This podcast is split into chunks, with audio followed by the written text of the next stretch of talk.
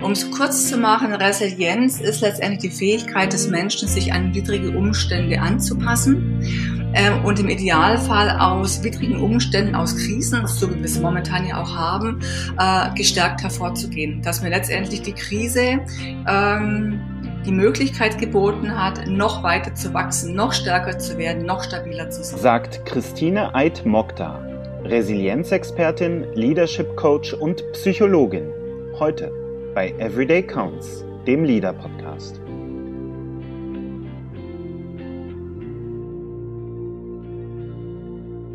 Bevor wir in die Folge starten, möchte ich gerne die Gelegenheit nutzen, um euch auf unsere Sync Leadership Briefings hinzuweisen.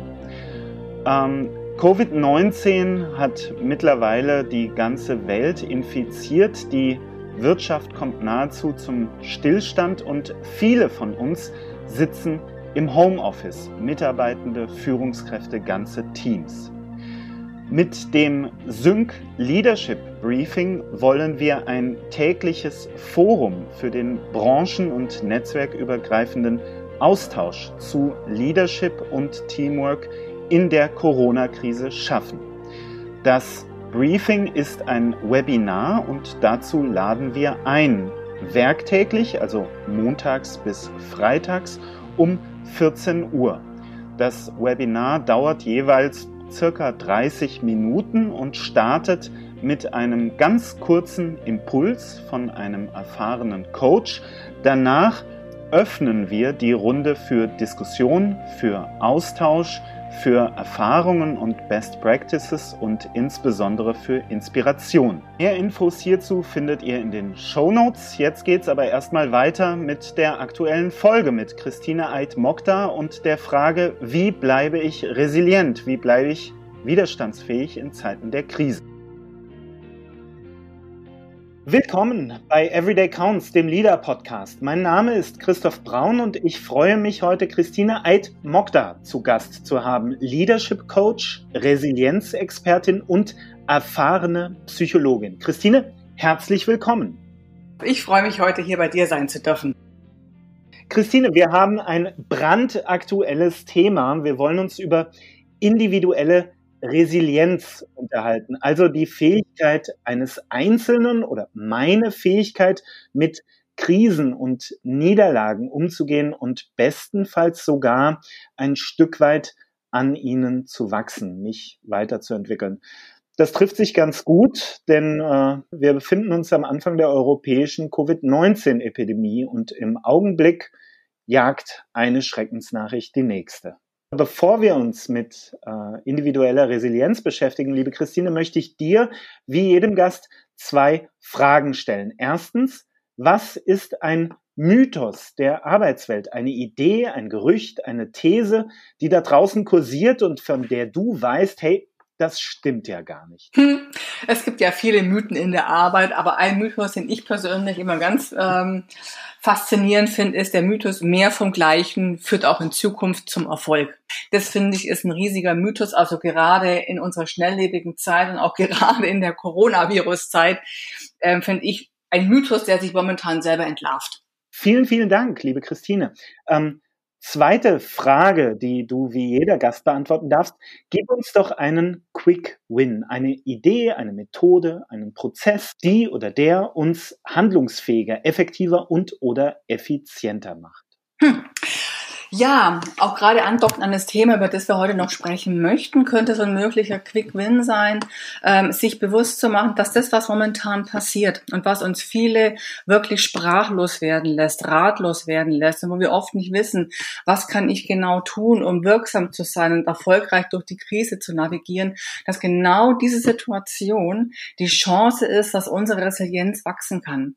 Denn wir wissen, dass Resilienz nichts ist, was wir uns theoretisch aneignen können, können, indem wir eben schlaue Bücher uns bei Amazon bestellen und sie dann zu Hause äh, studieren. Resilienz entwickelt sich ein Stück weit in der Tat, indem ich aus der Komfortzone rausgehe, indem ich in der Krise mich befinde und da über machen, machen, machen, lernen, lernen, lernen, äh, ein, ja, ein Stück weit weiterentwickelt und dadurch meine Resilienz stärke. Und von daher wäre der Quick Win für mich ähm, das letztendlich in dem ersten Schritt innerlich parat zu haben und zu wissen, das, was jetzt gerade passiert, so schrecklich es ist, es ist gleichzeitig für mich als Mensch, für uns als Team, aber auch für uns als Organisation eine riesige Chance, weil es versetzt uns in die Lage, unsere Resilienz noch weiter auszubauen. Auch wenn kurzfristig, ich sag mal, das Ganze sich unangenehm anfühlt, eine Herausforderung ist und man sich sagt, Herr im Himmel, da hätte ich echt drauf verzichten können. Jetzt sind wir ja schon halb in der Diskussion drin. Dann lass uns doch den zweiten Schritt machen und ganz reingehen. Christine, was meinen wir denn, wenn wir von Resilienz reden?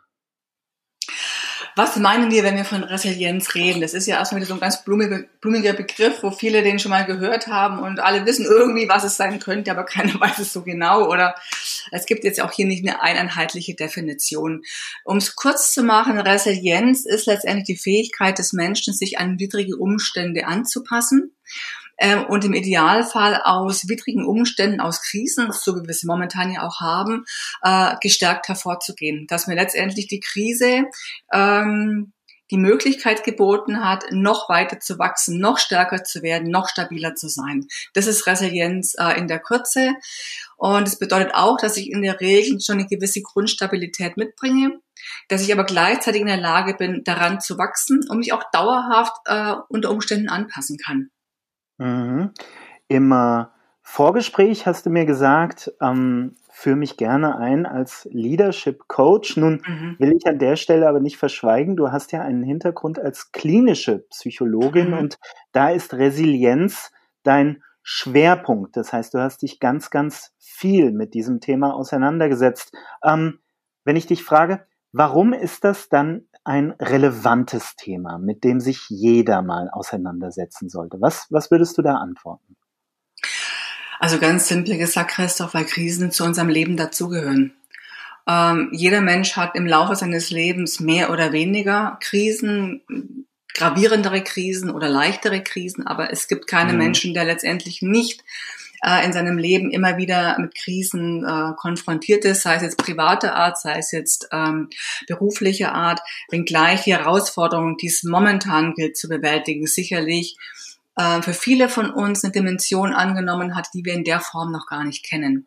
Wir sind ja häufig äh, aus Generationen kommen, Nachkriegsgenerationen, die in einer extremen Sicherheit und einem extremen äh, Wohlstand auch aufgewachsen sind. Und was wir jetzt erleben, dass äh, ganze Volkswirtschaften äh, ja so gravierend durchgerüttelt werden ähm, oder auch ähm, ja aus Ausgehmöglichkeiten eingeschränkt werden, der Zugang ähm, zu Supermärkten äh, reduziert wird und so weiter und so fort. Das sind jetzt natürlich nochmal ganz extreme äh, Krisensituationen, mit denen wir aktuell ähm, ja, konfrontiert werden. Und gleichzeitig, damit komme ich nochmal zu meinen ersten Worten zurück, Krisen gehören zum Leben dazu. Also im Augenblick die Meldungen, wenn man sich das anschaut, ähm, in Italien gibt es Quarantäneposten. Da kontrolliert die Polizei, wer eine bestimmte Region betritt oder eben nicht. Sowas kannten wir bislang nur aus Science-Fiction-Filmen oder aus äh, Dokumentationen aus ganz anderen Teilen der Welt. Also das ist natürlich auch eine ganz, ganz ähm, persönlich eine, eine sehr bedrohliche, eine sehr unklare, ähm, ja, eine, eine angsteinflößende Situation. Du hast angesprochen, Krisen durchleben wir alle ähm, biografisch. Ähm, ich verliere meinen Job, ähm, eine Trennung, ein ähm, Todesfall im, im unmittelbaren Umfeld. All das kann Krisen auslösen. Ähm, wie, wie fühlt sich das dann von innen an? Also was, wie, wie ist so eine Krise subjektiv? Damit hast du dich ja ganz viel beschäftigt. Ja, das stimmt. Ähm, und ich würde es äh, ganz gerne an der aktuellen Situation aufdröseln wollen, weil natürlich sind nochmal die äh, Punkte die Punkte können unterschiedlich sein, je nachdem, mit welcher Art von Krise ich äh, in Berührung komme. Aber lass uns mal die aktuelle Krise, die aktuelle, aktuelle Krise nehmen. Zum einen mal, was, was erfolgt momentan? Zum einen erfolgt momentan ein elementarer Angriff auf unsere Grundbedürfnisse. Äh, wir Menschen, wir ticken letztendlich alle sehr gleich. Wir haben, man geht heute davon aus, vier universelle Grundbedürfnisse. Eines unserer Grundbedürfnisse ist das Bedürfnis nach Orientierung und Kontrolle. Und dieses Bedürfnis ist momentan total außer Kraft gesetzt. Wir haben momentan sehr wenig Kontrolle und sehr wenig Orientierung. Es kann uns letztendlich momentan keiner sagen, wie geht's jetzt genau weiter? Wie lange werden wir Homeoffice äh, arbeiten müssen oder dürfen? Wie lange ähm, sollen wir aufeinander, aufeinander auf Abstand gehen? Ähm, wann werden wir dieses ganze Thema wieder im Griff haben, kann uns momentan keiner sagen. Das heißt, es ist ein, ein massives Außerkraftsetzen eines unserer zentralen Grundbedürfnisse. Ein anderes Grundbedürfnis, das wir haben, ist das Thema Bindung und Zugehörigkeit. Und auch hier treiben viele Menschen momentan ganz massive Ängste um. Wie lange werde ich meinen Job noch haben? Jetzt wird hier Kurzarbeit bei uns beantragt. Um Gottes Willen, werde ich im nächsten Schritt arbeitslos? Gehöre ich noch zur Firma dazu? Wie wichtig bin ich? Wann werde ich freigesetzt und, und, und. Also unsere Grundbedürfnisse, die werden aktuell bei dem einen mehr, bei dem anderen weniger, aber sie werden aktuell ganz schön gestresst. Und was dann passiert in solchen Krisensituationen, wenn unsere Grundbedürfnisse gestresst werden, ich sage ganz gerne, der Steinzeitmensch kommt dann wieder um die Ecke oder er wacht auf. Das heißt, wenn unser, unser System, unser Organismus gestresst ist, dann kommen in unserem Gehirn Areale äh, zum Tragen, die so im üblichen Alltag, ich sag mal, so im Hintergrund vor sich herlaufen. Und ähm, was jetzt ganz gerne erscheint, ich nenne es auch äh, häufig das fatale Trio. Was ist das fatale Trio? Unser Organismus, unser Gehirn versucht jetzt auf diese krisenhafte Ausgangssituation, in der unsere Grundbedürfnisse massiv angegriffen werden, damit zu reagieren, alles wieder in den Griff zu kriegen. Und das fatale Trio besteht zum einen mal aus einem Mitspieler, der da heißt, der Extremdenker. Das heißt, der Extremdenker, der denkt ganz gerne in Schwarz und Weiß, in entweder oder. Oder bezogen auf die äh, Corona-Krise, äh, diese Tendenz, ähm, entweder zu sagen, na ja, um Gottes Willen, alles wird äh, den Bach runtergehen, äh, wir werden alle unseren Job verlieren, äh, wir werden alle sterben. Das andere Extrem wäre zu sagen, das ist so dieser Berufsoptimist, der sagt, ach was, ja, alles halb so wild, locker bleiben, wird schon alles gut sein. Das sind natürliche Mechanismen. Unser Gehirn erreicht dadurch, dass sozusagen wieder im Kopf Klarheit ist. Ja, es ist wieder entweder oder. Da gibt es hier nicht viel äh, dazwischen drinnen. Die Wahrheit ist aber, dass meistens die Lösung irgendwo in der Mitte liegt. Also von, da, der, von daher der Extremdenker ist schon mal aus dem fatalen Trio eine beliebte Gestalt, die jetzt auftaucht, aber nicht immer unbedingt der beste Ratgeber. Zum Extremdenker gesellt sich sehr gerne die hektische Betriebsamkeit. Was meine ich damit? Kann man bei sich selber häufig auch beobachten. Jetzt muss alles schnell, schnell sein. Machen, machen. Schnell, schnell, machen, machen. Das hat letztendlich häufig die Funktion, dass wir in so einen Aktionismus geraten, um dieses Grundbedürfnis, ich will Orientierung und Kontrolle wieder befriedigen zu können. Wenn ich mache, mache schnell, schnell, dann suggeriere ich mir, ich hab's im Griff, ich hab's unter Kontrolle. Aber häufig ist es leider eine Pseudokontrolle. Denn wenn ich so schnell, schnell mache, mache mach ich zwar irgendwas, aber die Frage, ob ich das Richtige mache, die ist damit noch nicht beantwortet. Der dritte Kompagnon in diesem fatalen Trio, das ist so das operative Auge, so nenne ich es ganz gerne. Das heißt, Menschen neigen häufig dazu, in Krisen dann den Fokus sehr stark auf das operative Geschehen zu lenken. Also was ist zu tun, welche Aufgaben sind zu treiben, welche Ziele muss ich wie, wann, wo verfolgen.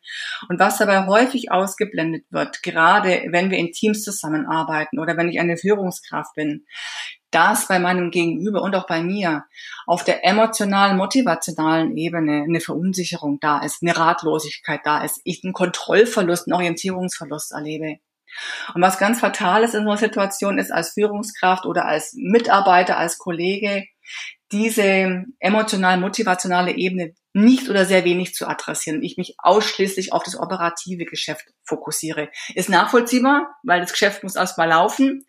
Aber ähm, vor dem Hintergrund, was machen resiliente Menschen, was machen resiliente Organisationen und was machen sie eben auch anders, um erfolgreich zu sein, kann man schon auch sagen, resiliente Menschen, resiliente Organisationen, die spielen dann auf beiden Ebenen. Da ist dann nicht nur die operative Ebene im Blick, sondern gerade auch das emotional-motivationale.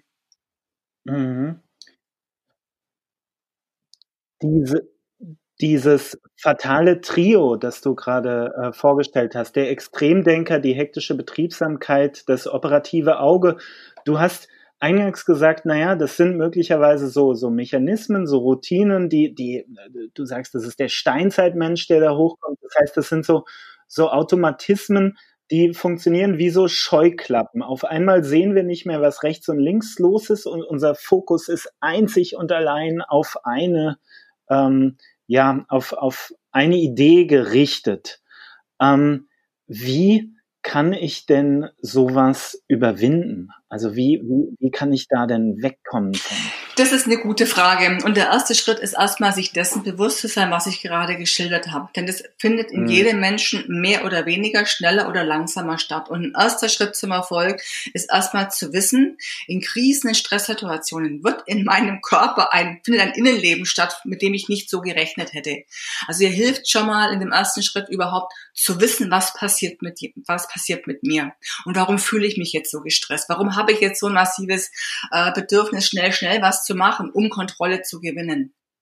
Mhm. Das heißt also, um, um ganz konkret, wenn, wenn ich jetzt mitbekomme, äh, wow, äh, da kündigt sich eine große Wirtschaftskrise an, das kann auch für mich ökonomisch schwierig werden und mein nächster Gedanke ist, kann ich mir die Miete noch leisten, dann ist es wert, quasi innezuhalten und sich klar zu machen, dass dieser Gedanke ein Automatismus ist, den mein Gehirn gerade generiert, um klare Verhältnisse zu schaffen. Schwarz oder weiß. Richtig. Also wirklich auch da erstmal so zu wissen, wie ticke ich denn? Bin ich vielleicht so ein Extremdenker? Bin ich so ein Typ der hektischen Betriebsamkeit? Oder habe ich so ein operatives Auge, wenn ich in einer Krise unter Stress gerate? Da ist es allerdings auch mal wichtig zu betonen, Christoph, Menschen ticken unterschiedlich. Also nicht jeder ist von diesem fatalen Trio gleichmäßig betroffen. Bei dem einen, der geht vielleicht stark mit dem Extremdenker mit, der andere sagt, nee, ist überhaupt nicht mein Thema, aber ich verfalle in die hektische Betriebsamkeit. Also es lohnt sich da auch wirklich nochmal in sich selber reinzuschauen, reinzuspüren, zu schauen, wie ticke ich denn? Und sozusagen, was sind meine persönlichen Fallstricke? Jetzt ist es aber so, Gefahr kann das nicht Gefahr gebannt. Also Schritt eins ist sicherlich erstmal in sich reinzublicken und zu gucken, was mache ich so was oder was würde ich spontan machen. Und im nächsten Schritt dann bewusst zu überlegen, und was mache ich tatsächlich? Denn zwischen ersten Impuls und tatsächlichen Tun, da gibt es durchaus auch eine, eine Zone, wo ich mich bewusst entscheiden kann, gebe ich meinen Impuls nach, ja oder nein. Und gerade wenn wir uns jetzt anschauen wollen, was kann ich tun, wenn ich merke, Gefahr erkannt ist nicht Gefahr gebannt, da sage ich ganz gerne, man muss die Welt nicht immer selber neu erfinden. Man kann auch durchaus mal sich was von Profis abschauen. Was meine ich damit? also es gibt mehrere äh, Profis, wo man mal ein Auge drauf werfen kann und gucken kann, gibt es da was, ähm, was, was für mich dabei sein könnte. Zum einen mal wissen wir auch, ähm, es gibt ja sogenannte Hochzuverlässigkeitsorganisationen, die heißen auch in der Fachsprache oder Neuenglisch oder Altenglisch High Reliability Organizations. Das heißt, es mhm. sind Organisationen wie zum Beispiel äh, Kernkraftwerke, wie Feuerwehrleute oder wie Berufsgruppen, die in Notfällen eingesetzt werden. 9-11 ist ein weiteres Beispiel. Mhm. Das heißt, mhm. es sind Berufsgruppen, die sehr geübt darin sind, sich auch in Extremsituationen sehr schnell zurechtzufinden. Und da lohnt sich durchaus auch mal hinzuschauen, was haben diese äh, Berufsgruppen, was hat, haben diese Unternehmen sich angeeignet, um mit Krisen auf einer organisatorischen Ebene umzugehen. Ist allerdings noch mal eine andere Themenfacette, als was kann ich persönlich äh, machen, wenn ich mit einer Krise konfrontiert bin, ist aber auch sehr spannend. Man kann sich da wirklich einiges als Unternehmen auch ähm, ab, abschauen. Äh, ein mhm. weiteres Element ist sicherlich auch nochmal, dass diese Organisation auch letztendlich für diesen Notfall auch entsprechende ähm, Ablaufpläne bereitliegen haben. Also ich sag mal, gut vorbereitet ist, sozusagen schon äh, ah. äh, halb oder fast gut durch die Krise gekommen. Jetzt kann man natürlich sagen, na ja, mit so einer Krise, wie wir es bisher hatten, Coronavirus für mein Unternehmen, damit waren wir doch nur alle nicht äh, konfrontiert. Wie soll ich denn da jetzt schon einen Plan B in der Tasche liegen haben? Das ist richtig. Ähm, ich sag mal, die Chance, die in der momentanen Krise liegt, ist, jetzt auch zu lernen, um für die nächste Krise, die sicherlich wieder kommen wird, dann aber besser gewappnet zu sein. Wir wollen mal alle hoffen, dass es nicht nochmal zu so einer Corona-Virus-Krise kommt. Wir wissen es letztendlich nicht, aber es ist auch hilfreich für kleinere Krisen, gut aufgestellt zu sein. Vielen Dank. Das ist schon mal ein spannender Hinweis. Also im Umgang mit diesem fatalen Trio zu schauen, wie gehen Organisationen, Menschen, äh, Systeme, die unter großem Druck Leistung bringen müssen, wie gehen die ähm, mit solchen oder ähnlichen Situationen, mit Belastungssituationen um? Wenn du möchtest, kann ich dir auch noch mal ein paar weitere Ansatzpunkte äh, nennen. Dass, ja, wie kann ich auch dann nochmal mit solchen Krisensituationen umgehen? Und auch da lohnt sich letztendlich wieder, in der Tat äh, in Berufsgruppen reinzuschauen, die, ich sag mal, von Hause aus stärker mit äh, Notsituationen konfrontiert sind. Denn ein wichtiger Hebel bei dem Thema, wie kann ich in einer Krise die Ruhe bewahren und in meiner Kraft bleiben, ist letztendlich die Fähigkeit, mit der eigenen Anspannung und mit der eigenen ähm, Erregung umzugehen. Denn Krisen stressen. Das erlebt vielleicht jeder bei sich selber auch und mittlerweile körperlich. Der eine kann vielleicht noch besser schlafen, der andere kann weniger schlafen, der eine fühlt sich angespannt, der ist vielleicht reizbarer, der andere weniger. Aber letztendlich ist eine Fähigkeit von resilienten Menschen in krisenhaften Situationen, dass sie in der Lage sind, ihre physiologische Anspannung und Erregung zu kontrollieren ähm, und letztendlich mental klar im Kopf zu bleiben und im Zwischenmenschlichen zum Beispiel auch nicht unangemessen zu reagieren oder äh, in Bezug auf Entscheidungen auch nicht schnell irgendwie eine Entscheidung zu fällen, wo man danach sagt, Mensch, hätte ich mal besser mit einem klaren Kopf drüber nachgedacht, ich hätte mich anders entschieden. Und was hilft mir dabei? Ganz spannend finde ich da den Blick ähm, in eine Berufsgruppe reinzuwerfen, die US Navy SEALs. Ist also eine Eliteeinheit der US-amerikanischen äh, Armee. Und wenn man sich mal anschaut, wie trainieren diese US Navy SEALs, habe ich herausgefunden, gibt es ein ganz spannendes Element, also neben diesen ganzen körperlichen Trainings, was diese ähm, Elitesoldaten da tagtäglich absolvieren müssen, was aber auf dem auf dem Wochenplan und nahezu auch auf dem Tagesplan bei diesen äh, Eliteeinheiten steht, sind in der Tat ähm, Entspannungs- und Atemtechniken. Das finde ich nochmal ganz interessant, dass in der Tat diese Berufsgruppen ganz gezielt lernen, über Atmung in Krisensituationen sich so emotional und von der Anspannung runter zu regulieren, dass der Kopf klar bleibt, dass gute Entscheidungen getroffen werden und eben nicht überschießend irgendwas gemacht wird. Mhm. Ich glaube, du sprichst da einen ganz, ganz, ganz wichtigen Punkt an, der gar nicht selbstverständlich ist, nämlich die Fähigkeit zu unterscheiden oder, oder quasi zu sehen, hey, was da gerade mit mir passiert, das ist eine körperliche Reaktion, mit der ich umgehen kann. Also allein diese Einsicht zu sehen, hey, das, was ich da gerade erlebe, das ist Stress. Mhm. Und diesen Stress, den kann ich durch bewusste ähm, Reaktion mhm. reduzieren. Das halte ich für eine ganz, ganz, ganz wichtige ähm, Einsicht, die nicht selbstverständlich ist. Ich finde es auch so wichtig und ich finde es auch deswegen so wichtig, weil ich sag mal, so Entspannungs- oder Atemtechniken, die haben ja schnell mal so ein Bikeschmeckle von, wie der Schwabe sagen würde, so ein Bikeschmeckle, mhm. ähm, ja, das ist so, äh, Wohlfühl, Wohlfühltechniken, mm, so ein bisschen mm. so Psychofirlefanz, mal ein bisschen despektierlich ja. formuliert, ist ja, es aber nicht. Humor und es, äh, alle tragen Batik-T-Shirts. Ja, so. genau, nee, ist es aber nicht. Also wirklich, äh, Atmen- und Entspannungstechniken bieten gerade in Krisensituationen ein unglaubliches äh, Reservoir an, an Entlassenheit und geistiger Klarheit. Und das heißt jetzt nicht, dass ich zum Yogameister werden muss. Ich kann wirklich mit kleinen Atemtechniken dafür Sorge zu tragen, dass ich wirklich wirklich auch vom körperlichen Anspannungsniveau her in einen ausgewogenen Zustand komme. Mhm. Denn was mhm. viele Menschen mhm. eben intuitiv in Stress- und Krisensituationen machen, ohne dass wir es bewusst mitbekommen, ist, wir fangen an, flach zu atmen. Das heißt, flache Atmung kann man häufig daran erkennen, dass die Atmung nur in den Brustraum reingeht, aber nicht mehr in den Bauchraum reingeht. Und wenn wir nur flach atmen in den Brustraum, dann führt es dazu, dass ähm, dieses körperliche Anspannungsniveau ansteigt und unser Geist äh, und unser Kopf letztendlich, äh, ich sage mal, ja nicht mehr so klar denken kann.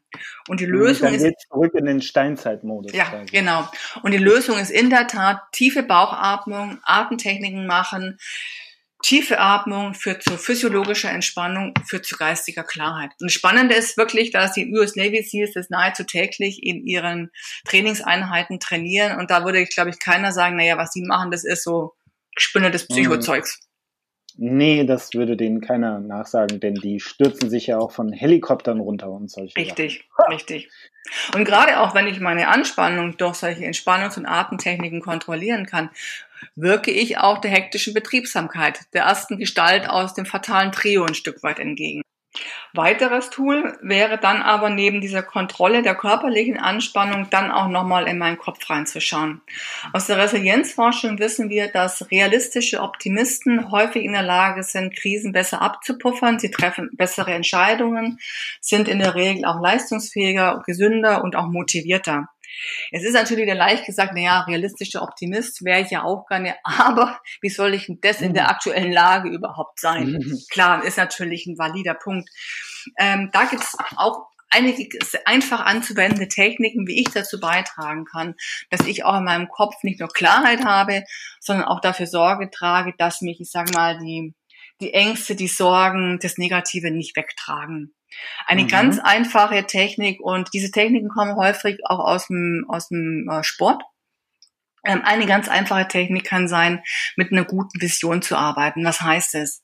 Sich wirklich bewusst ein Bild auszumalen und vorzustellen. Ein Bild, was zum Beispiel in einem halben Jahr liegt, in einem Jahr liegt und wo ich mir vorstelle, wie ich an einem Tag X wieder ganz erfolgreich bin, wie ich in meinem Job wirken darf, wie ich die Themen treiben darf und wie ich wirklich mich in der Zukunft sehe, wie das Thema, wie das Unternehmen, ähm, wie ich in meiner Funktion sehr, sehr erfolgreich bin und das Bild wirklich positiv aufladen, mit einer guten Stimmung, vielleicht mit einer guten Musik, mit, mit guten, also mit, mit schönen Farben, also wirklich ein Bild in der Zukunft, wo ich mich in meiner Kraft und im Erfolg wiedersehe. Auch wenn ich mhm. momentan das Gefühl habe, ich bin jetzt hier gerade ganz am Boden und ich weiß überhaupt nicht, wie ich da wieder hinkommen soll. Machen Spitzensportler zum Beispiel, wenn sie auch in den Wettkampf gehen. Die wenigsten Spitzensportler, die am Ende des Tages mit einem Erfolg hinten rauskommen, werden die erzählen. Und übrigens, ich habe mich vor dem Start so richtig schon ein Bild reingedacht, wie ich so erfolgreich scheiter und überhaupt nichts mehr geht.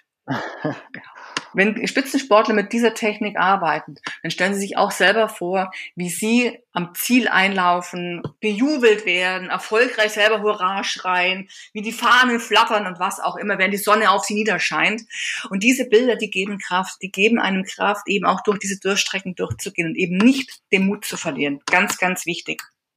Äh, zweite wertvolle Technik kann eine sogenannte Stopptechnik sein. Eine Stopptechnik, das heißt, wenn immer ich merke, bei mir kommen negative Gedanken im Sinne von um Gottes Willen, morgen bin ich arbeitslos oder um Gottes mhm. Willen, äh, meine Firma, die wird irgendwie äh, insolvent sein in vier Wochen, weil der nächste Kunde hat sozusagen den Auftrag storniert mhm. das kann ja eine sehr negative Kraft äh, entwickeln, äh, wenn was Negatives passiert und ich verstärke es quasi mit meinen negativen Gedanken. Ähm, und ohne jetzt eben ins Rosarote abgleiten zu wollen, aber die Stopptechnik ist eine ganz wertvolle Technik, wirklich sich selber zu sagen, Stopp, ich denke über diesen Gedanken jetzt nicht weiter nach und bewusst einen positiven Gedanken hinzuschieben. Und zu sagen zum Beispiel, der Kunde hat jetzt zwar abgesagt und gleichzeitig bin ich mir sicher, in vier Wochen ähm, werde, äh, werde ich einen neuen Auftrag generieren oder in vier Wochen wird der Kunde wieder anrufen und ähm, wir werden äh, eine neue Lieferung vereinbaren. Also das heißt, ich, ich unterbreche mich selbst ja. beim Denken. Ja. Sobald ich merke, ja. was da passiert, sage ich mit aller Brutalität halt und konzentriere und lege meinen Fokus auf einen positiven. Gedanken. Ja, das kann man sogar so weit treiben, dass man auch dieses Stopp laut ausspricht. Da muss man natürlich sagen, bin ich allein im Raum oder wer ist noch im Raum? Äh, man kann auch sagen, man klatscht in die Hände. Also man kann es wirklich auch nochmal mit anderen haptischen Reizen und auch mit, äh, mit Akustik unterstützen, dass man da immer wieder auch aus diesen Negativschleifen möglichst schnell rauskommt. Weil nichts ist fataler, als sich in, in einer krisenhaften Situation dann noch so richtig mental reinzuschrauben. Dann wird es nur noch schlimm. Mhm. Ja, ja. Oder eine weitere Technik kann sein, die kann man auch gut, ich sag mal, in einem äh, organisatorischen Kontext anwenden, wenn ich jetzt zum Beispiel Führungskraft bin oder wir im Team eben auch intensiv zusammenarbeiten. Zum Beispiel ganz bewusst sich jeden Morgen für sich selber drei Fragen beantworten. Worauf freue ich mich heute? Was gibt mir Kraft? Und was lief gestern gut? Und diese Fragen kann man auch zum mhm. Beispiel durchaus bei so einem Daily, einem Daily Meeting, wenn die, wenn ein Team sich sozusagen über Skype, über Teams, wie auch immer täglich vernetzt, kann man eine kurze Runde machen, dass jeder ganz kurz berichtet, worauf freue ich mich heute? Was gibt mir heute Kraft? Und was lief gestern gut? Das hat den Vorteil, dass sich unser Gehirn auf die Chancen, auf das Positive ausrichtet und nicht das Negative, die Angst, die Gefahr in überbordendes Ausmaß annehmen kann. Wenn man mit dieser Technik für sich selber arbeitet und für diejenigen, die ganz mutig sind, die können diese Technik so weit treiben, dass sie sagen, ich stelle mich jeden Morgen vor den Spiegel. Ich schaue mir selber in die Augen, ich spreche laut aus, worauf freue ich mich heute, was gibt mir heute Kraft und was lief gut gestern. Mm. diese verschiedene, die Kombination von verschiedenen Reizen führen auch nochmal dazu, dass unser Gehirn das später, äh, nicht später, sondern jetzt besser abspeichern kann. Wow, das ist mutig, mhm. aber ja, ich kann, ich kann mir den, den Effekt gut vorstellen. Mhm. Im Coaching sage ich auch gerne, wenn, äh, wissen Sie, wenn ein Arzt ein Medikament verschreibt und Sie, er sagt Ihnen, nehmen Sie bitte dreimal täglich die Tabletten, da fragen Sie ja auch nicht und sagen Sie sich, was soll denn das jetzt? Genauso, wenn mhm. ich Ihnen jetzt sage, dreimal täglich vor den Spiegel, machen Sie es einfach mal und gucken, was hinten rauskommt, habe ich schon sehr überzeugend überraschende Ergebnisse erzielt bei Coaches und Klienten. Das ist ein Argument. Ja, und wenn wir jetzt mal von der mentalen Ebene und der Ebene der Anspannung weggehen und auch uns nochmal anschauen, was kann jemand auf der ganz operativen Ebene tun? Wir wollen ja auch nicht in der hektischen Betriebsamkeit bleiben, beziehungsweise das operative Auge als einziges Auge auf unserem Gesicht tragen. Ähm, ja, da kann man momentan wirklich nur sagen, seien Sie sich bewusst, jeder Tag will neu geplant sein. Momentan ist so das Thema flexibel sein, agil sein, auf Sicht fahren, kleine Schritte. Das sind die Erfolgsgaranten der nächsten Tage und Wochen. Super. Vielen, vielen Dank. Ich würde dieses Flugzeug langsam in den Landeanflug bringen und möchte ganz kurz ein paar Punkte zusammenfassen, die du genannt hast.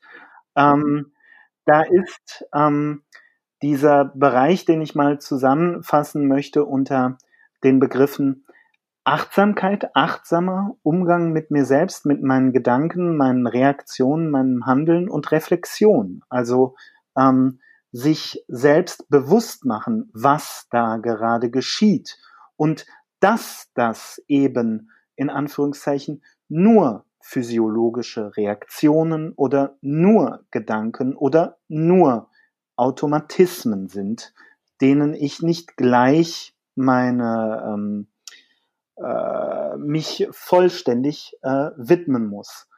Dann hast du angesprochen den Realismus, einen gesunden Realismus, der aber Platz lässt für Zuversicht, für eigene Ziele und bei den Zielen, da hast du konkret angesprochen, die Visualisierung, also das Verbildlichen eines Ziels, das ich für mich selbst formuliere. Ähm, dabei ist natürlich klar, dieses Ziel, das muss das sollte zumindest in der gegenwärtigen Krise, korrigiere mich, wenn ich da falsch liege, aber es sollte nicht zu konkret an einen bestimmten Tag oder sowas geheftet sein, oder? Weil, weil wir damit im Moment noch nicht so richtig kalkulieren können.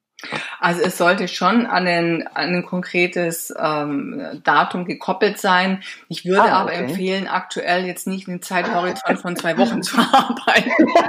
also vielleicht mal ein halbes Jahr, dann ja, wäre vielleicht besser. Ja, okay, okay, okay, dann verstehe ich. Jetzt habe ich noch eine Nachfrage. Ähm, das war nicht direkt Gegenstand unseres Gesprächs heute, aber du hast ähm, anfangs äh, von vier Grundbedürfnissen gesprochen, die wir kennen. Und Zwei hast du uns genannt, Orientierung und Bindung. Aber jetzt bin ich neugierig, was sind denn die anderen beiden? Die anderen beiden ist, ähm, das dritte Grundbedürfnis ist Lustgewinn und Unlustvermeidung. Also auch da kann man deutlich schnell ablesen, die aktuelle Krise ist maximal unlustig. also von daher unser, eines unserer Grundbedürfnisse maximal angegriffen momentan. Und okay. äh, das vierte Grundbedürfnis ist der Selbstwertschutz bzw. die Selbstwert, Selbstwerterhöhung. Und auch ah. da kann man sicherlich sagen, bei dem einen oder anderen, der vielleicht selbstständig ist, der vielleicht in einem kleinen Betrieb arbeitet, wo wirklich unklar ist, wie geht's mit uns weiter. Da ist natürlich ja. auch das Thema Selbstwertschutz, ja, momentan auch ähm, mit einem Fragezeichen. Ja, weil mein Status gefährdet mm. ist, mein Bild von mir selbst. Ja. Ja, ja. ja und wichtig auch nochmal, Christoph, bei dem Thema Achtsamkeit und Realismus. Also nur, ich sag mal, diese Begriffe theoretisch zu wissen und, und auszusprechen, das reicht nicht. Also ich muss schon was konkret tun, wie zum Beispiel mit Atemtechniken mhm. arbeiten, wie zum Beispiel mit, mit, mit, mit mentalen Techniken arbeiten. Also das ist mir nochmal wichtig, man muss schon auch was aktiv tun. Mhm, mhm, verstehe. Vielen, vielen Dank, liebe Christine. Das machen wir dann in einem nächsten Podcast auf. Aber das war schon eine ganz, ganz spannende Episode zum Thema individuelle Resilienz. Also wie gehe ich äh, in so eine Krise, in so eine Ausnahmesituation rein? Wie reflektiere ich, was da passiert und wie gehe ich da konstruktiv mit um, um mich selbst entwickeln zu können? Vielen, vielen Dank dafür. Ähm, ich glaube, an der Stelle können wir schon andeuten, individuelle Resilienz haben wir jetzt besprochen. Resilienz im Team, das wird Thema einer künftigen Folge sein. Damit werden wir uns ausführlich auseinandersetzen. Liebe Christine, nochmal herzlichen Dank für deinen Input. Zuletzt darfst du, wie jeder Gast, Kudos geben, also Verbeugungen. Du darfst uns jemanden oder etwas empfehlen, eine Autorin oder eine LinkedIn-Gruppe, einen Podcast oder einen Redner, ein Buch oder einen Film. Jetzt Feuerfall. nehme ich ein YouTube-Video. Ausgezeichnet.